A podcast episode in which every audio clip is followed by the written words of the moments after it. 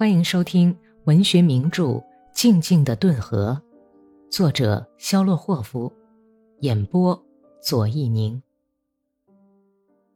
第一百五十六集。本丘克第一次睁开眼睛，看见的是安娜那闪着泪花含笑的黑眼睛。一连三个星期，他昏迷不醒，梦语不断。在这三个星期，他一直在一个渺茫神奇的世界中漫游。十二月二十四日傍晚，他恢复了知觉。他用认真朦胧的目光把安娜打量了很久，试图回忆起与他有关的一切事情。他只是偶尔会想起一些，记忆很迟钝，不听话，很多事情还深藏在记忆隐秘的地方。给我点水喝。依然是从远处传来自己的声音，这使他高兴起来。他笑了。安娜立即来到他跟前，她容光焕发，露出淡淡的抑制的微笑。我端着你喝。他推开本丘克无力的向杯子伸来的手。本丘克吃力的抬起头，哆嗦着。喝多了。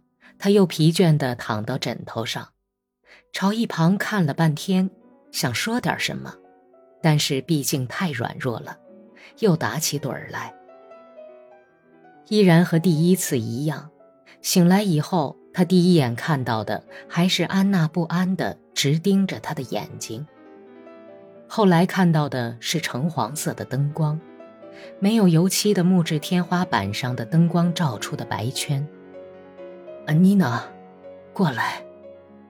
安娜走了过来，握住他的手。他也软弱无力的握了握安娜的手。你觉得怎么样？舌头、脑袋，都像是别人的，腿也这样，而我，好像是个两百岁的老头子了。他仔细的说出每一个字来。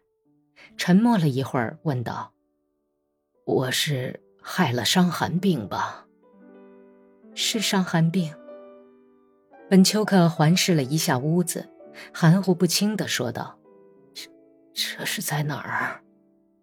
安娜明白这个问话的意思，她笑了：“ 我们是在查理郡。”“可是你，你怎么？”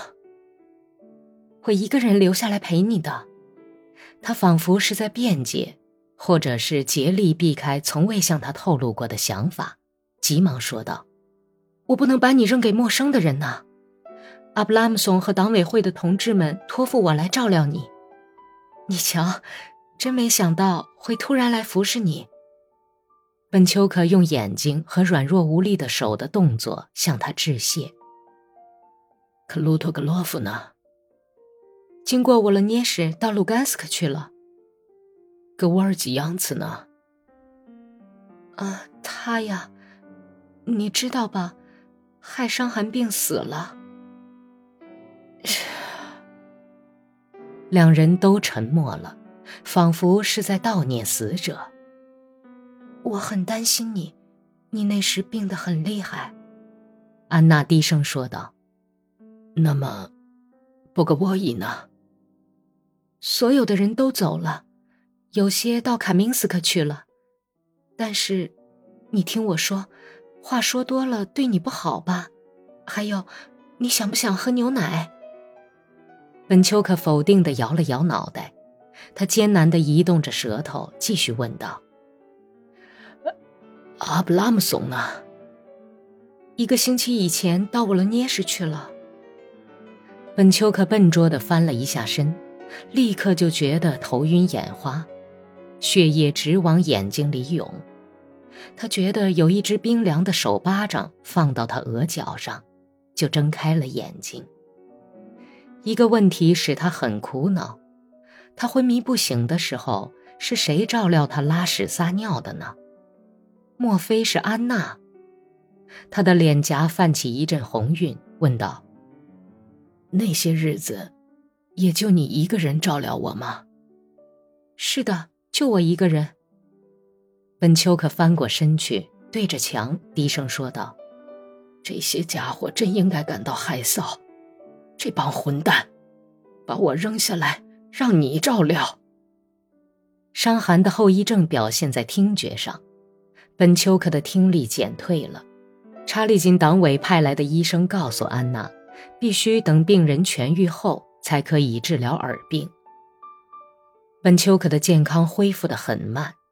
他的食欲特别好，但是安娜严格的按照病人的饮食规定行事，为此他们之间发生过几次冲突。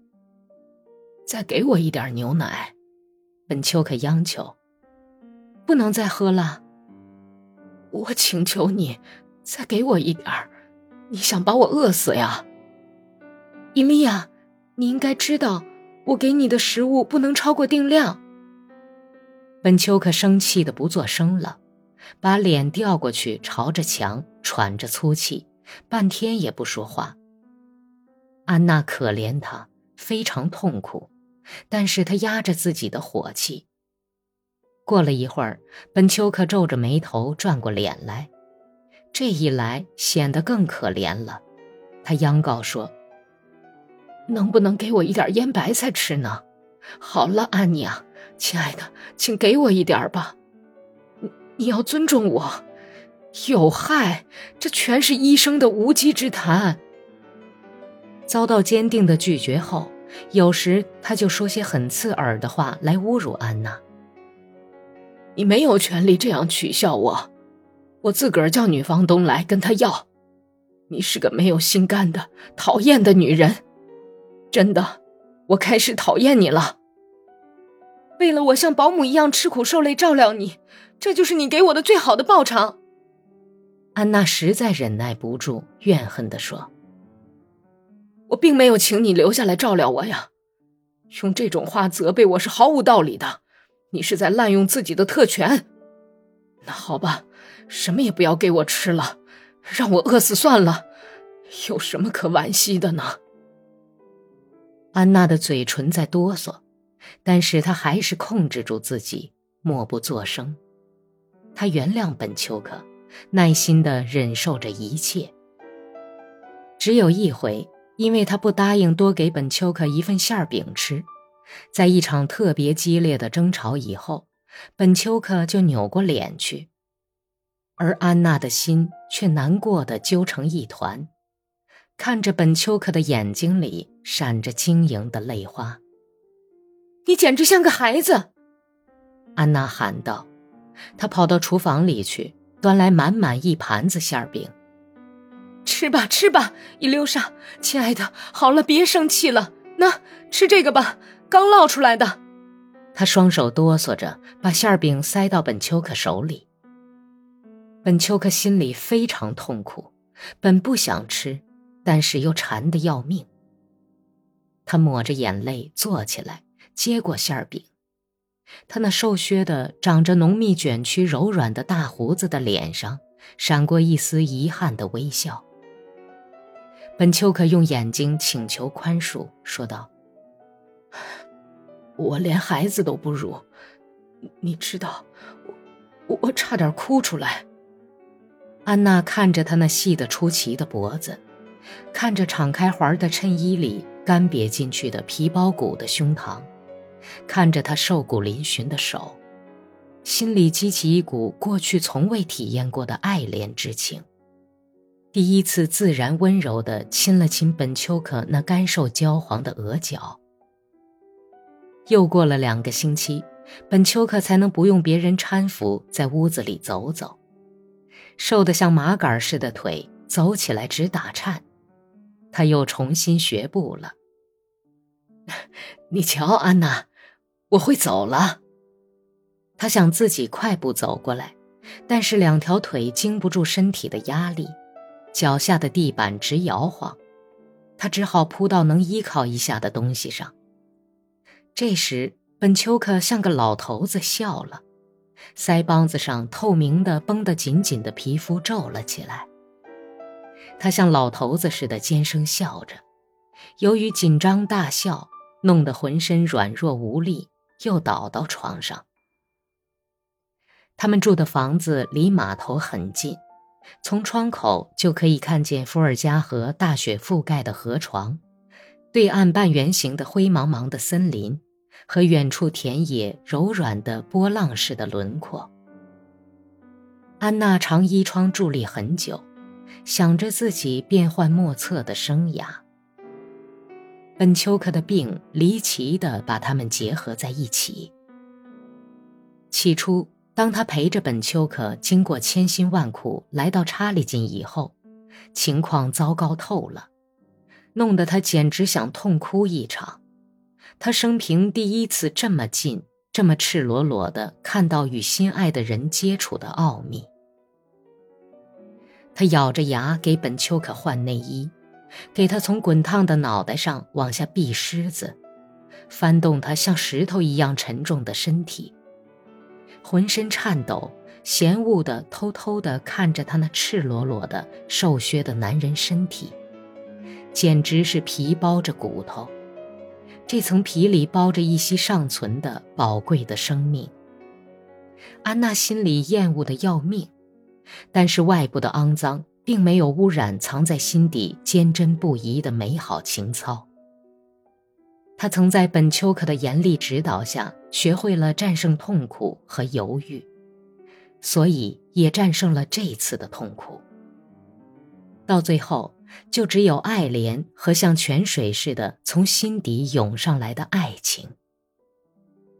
有一回，本丘克说：“经历了这一切之后，你大概非常讨厌我了，是吧？”这是一次考验。考验什么？耐心。不是，是对感情的考验。本丘克扭过头去，久久不能抑制嘴唇的颤抖。他们再没有谈起这个问题，再说什么都是多余的，而且语言也表达不出。